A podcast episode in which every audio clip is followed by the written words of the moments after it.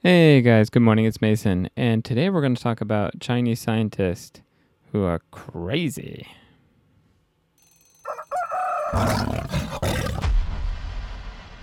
Chinese scientists implant human brain genes into monkeys. Chinese scientists once again push the ethical boundaries with more gene editing. This time, they implanted human genes into monkeys' brains. The experiment is an attempt to further understand brain development and brain evolution by giving monkeys some of our genes. With six of 11 monkeys already dead, the experiment mainly has been considered uh, bad science with really no clear objective. All right, welcome back. Welcome back. That is a difficult piece, but uh, as always, let's break down what we're talking about.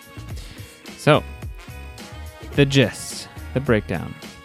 Chinese scientists are doing experiments. They're testing something on monkeys, and the monkeys are dying. That's basically it, I guess. Um, yeah. So they're killing monkeys, not on purpose, but for science. And people are really wondering is this okay? Is this okay? A lot of people are kind of shocked and worried. So uh, let's go into the vocabulary. Ethical boundaries. Ethical boundaries. So ethical means if something's okay or wrong, and boundaries is like a line, uh, a boundary, like a fence or a line. So ethical boundaries, the line where something is okay and where something is wrong. And you don't want to cross the line to where it's wrong. Uh, in this case, it said that the Chinese scientists are pushing the boundaries. That means they're pushing the line. That means it used to be wrong, but they're pushing the line way ahead. So now that what used to be wrong is now okay. And that is scary. Crossing the line, it's still illegal, right? So killing someone, still illegal. Don't do it. That's crossing the line. But if you move the line, killing this type of person in this way or doing experiment, experiments where people die, it's okay. That's a little bit more scary than actually, you know, people crossing the line. All right.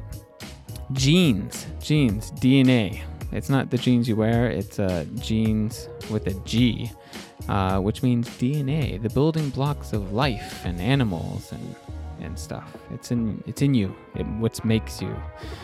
All right, brain development. So, brain development is the creation or the development, the, the making of your brain, and possibly intelligence. Brain evolution. Uh, similar. So, it's how your brain became intelligent over time. Uh, the intelligence and your brain just evolving over time and how it became like that and no clear objective. No clear objective. So, no clear goal, no clear outcome. They didn't know what they were doing with the experiment. They just tried it to see what would happen.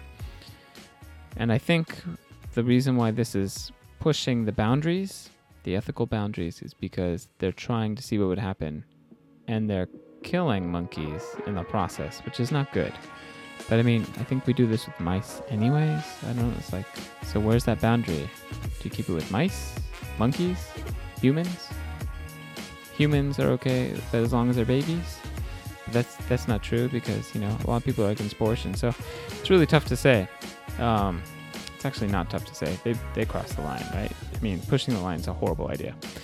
All right, going into questions. What did Chinese scientists do? What did they do?